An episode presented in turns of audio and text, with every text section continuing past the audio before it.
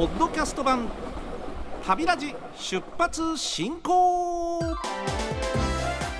このポッドキャスト番組は RKB ラジオで毎週土曜日朝5時30分から放送している旅ラジ出発進行。そのポッドキャスト版です。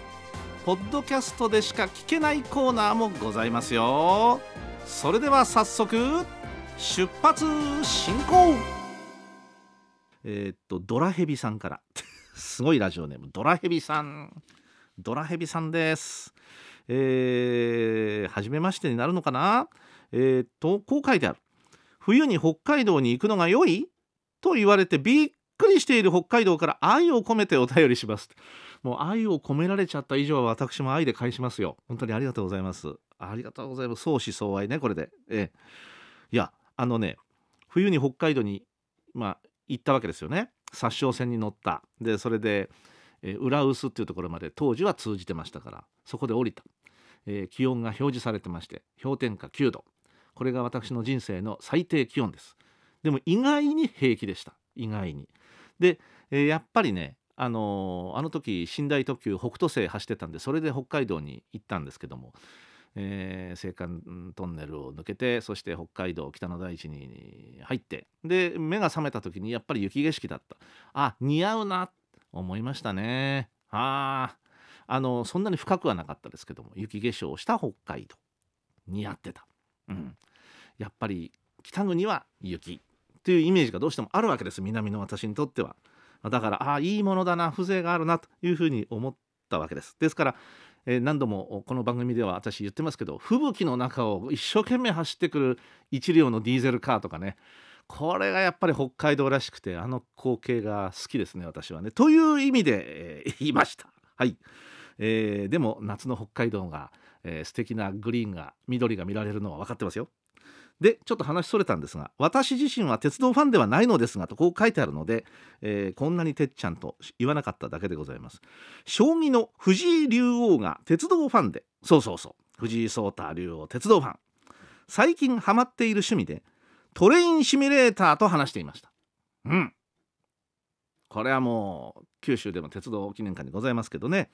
また企画で鉄道博物館の運転シミュレーターと車掌業務を、えー杉本師匠正隆さんのことでしょ。とともに体験してましたが師匠が転職しないでねと心配するほど熱心にやってらっしゃいましたと。気持ちわかりますよだってね。そりゃもうあの運転シミュレーターすごいリアルでね。で特にあの JR 九州の新幹線の運転者を養成する養成所こう行ったことがありますけどそれはもう本物そっくりで景色が流れていってじゃないと訓練にならないからですね。これをやってると まああの現実と錯覚するぐらい。だから夢中になっちゃう。うん。いやもうこれ安全に走行させねばと思うわけですから。もう無言になって一生懸命やる。いやわかります。うん。いや遊びじゃないんだこれ真剣にやってんですからって。い ういいことですね。そういうのもね。ああそういう藤井聡太竜王をご覧になったと。いうわけですか。皆さんもそんな一瞬があるかと思いますけれど大切にしましょう。宮若市の指定席は藤井席さん。うまいね。ありがとうございます。そう思ったことは私あります。ええ。自由席の方が良かったななんてね、えーまあ贅沢は言ってられませんが先日行ってきました平成元年廃止の旧宮田線廃線後散歩について報告します。はあ国鉄宮田線。私は乗ったことがないですね。平成元年の12月に廃止になりました。もう何年経ったんだ？え？ー、ってところですけどね。30年以上経ってるわけですがご存知のことかとは思いますが宮田線は筑豊本線勝野から分岐。筑前宮田に至っていた5.3キロの短い路線。今回10年ぶりに宮田勝野間を歩いて往復しましたということで途中磯光という駅があったんですがこの間5.3キロ。一部は石炭中心の貨物輸送にも使われていた路線でしたね。筑前宮田駅跡には道路工事の手が入りホーム先端部の遺構が消滅。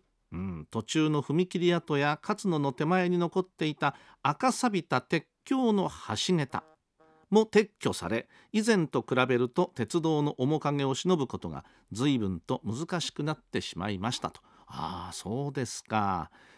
そりゃ30年以上経ってればね難しくもなりますよね。で一方でこれまで存在を知らなかった遺構の発見もあったということでこれが今回のリポートのね一つミソなんです。バラストの残る旧路盤の片隅に九州鉄道時代。つまりこの路線が通じて間もない頃。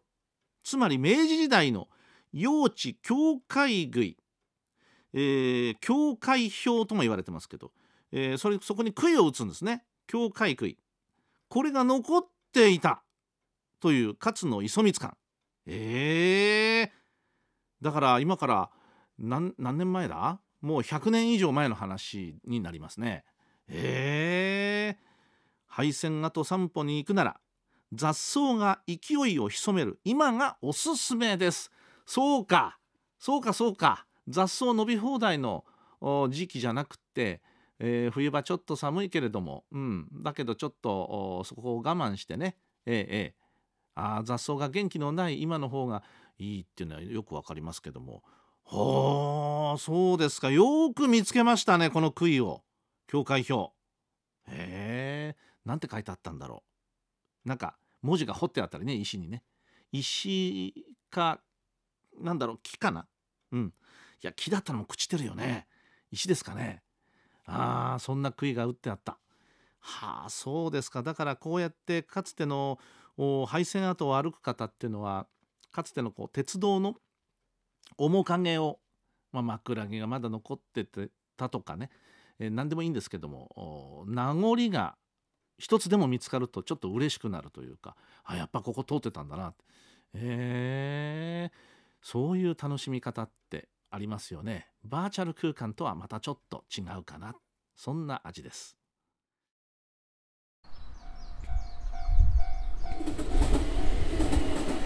ポッドキャスト版旅ラジ出発進行。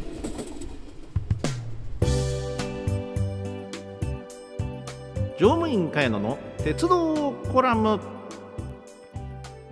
さてこのコーナーは RKB ラジオで毎週土曜日の早朝5時30分から放送している旅ラジ出発進行の私車掌茅野がですね、えー、このポッドキャストでないと聞けないそんなコーナーとして語っておりますのでぜひ一方的に私の気持ちを受け止めていただきたいと思います。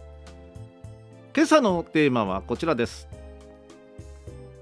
廃れゆく鉄道文化その1鉄道の文化ってあるいは鉄道が生み出した文化ってまあ当然いろいろあるわけですけれどもただ時代の変遷とともにですねその文化も寂しいかな。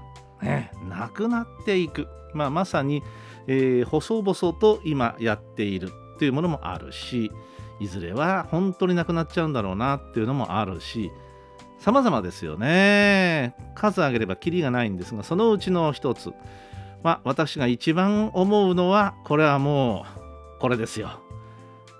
切符です。はい。もう切符で一つねまずその切符を買う。それも自動券売機で買うのが当たり前の時代。その前は窓口で、えー、どこどこまで1枚とか2枚って言って必ず人の手によって発行してもらう。駅の名前もどうかしたら、えー、その窓口の方が手書きで書いてくださったりこともあったりしました、ね、それからすでにこう印刷されたものがポンとこう券の番号だけ印字されて入って渡されたりとかまあいろいろパターンはあったと思いますけどもね。この切符今 IC カード乗車券はごく普通の文化になってまいりました。ねそして全国共通でこれが導入されてもう10年になる。ねえ。なんか寂しい。つまり券売機で切符を買うということをしなくていい。する必要がない。ですから先日私わざわざこの IC カード乗車券を券売機に入れて切符を買って買えるんですよ。買って切符でわざわざ地下鉄に乗るってことをちょっと面倒くさいことをわざとやりました。ね昔はこうやって買ってたな切符。その切符どうしてました？皆さんポケットに入れてた。ポケットに入れるとなくしそうだから例えばお財布に入れてた。私の場合は左の腕に腕時計をしてますんでその腕時計のちょうど、数字の真下のところにひょいとこう挟んだりこれあのうちの父の真似をしてやっておりましたけどもね。その必要も今やないわけです。寂しいね。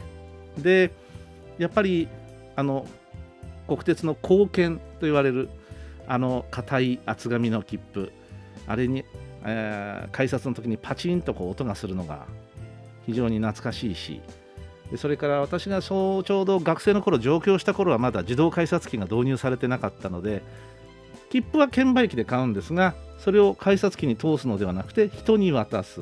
そして駅員さんがまああの東京の場合はあのこんな九州とは違って人が多いですから次々に人がやってくるんであのいわゆるハサミもガチャガチャガチャガチャガチャガチャ右手をずーっと動かしてらっしゃる駅員さんね。カチンカチンカチンカチン音がしてで人が通ったらパチッとこう入れるというですね。それからその形も全部の駅が全部違うっていうのもまたお見事でしてよくあれだけの形違うパターンを編み出せるものだなというふうに思ってこれを全部の駅集めてらっしゃる方もいるんじゃないですか。それを大事にとってらっしゃる方。どこそこの駅はこう丸みを帯びた感じ。アーチ型。そんなの割に普通ですよね、まあ、あるいはこう四角いやつ。普通ですね。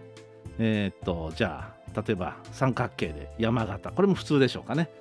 まあいろんな形がありましたよ。ちょっとこうなかなかあ言葉で説明するには説明しにくい。まあ凸型大型なんてのは普通でして。もっと特徴のあるのもありましたね。そういうのもよく編み出されてなたなと思いますが全て今は必要ないのです。寂しいね。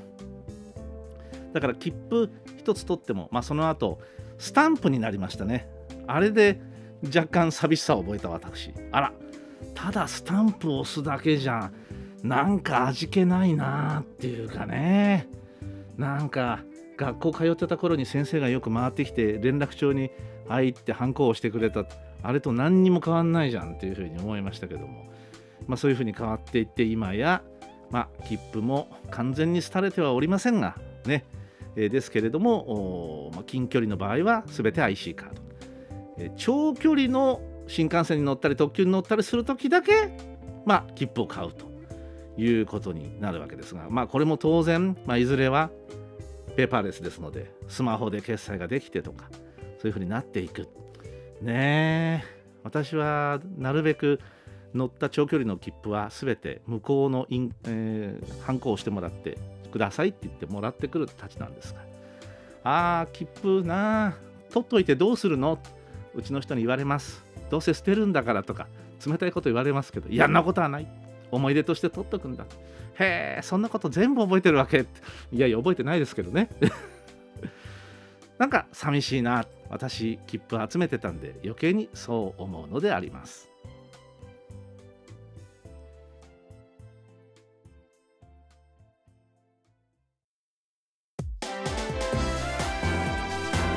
ポッドキャスト版旅ラジ出発進行。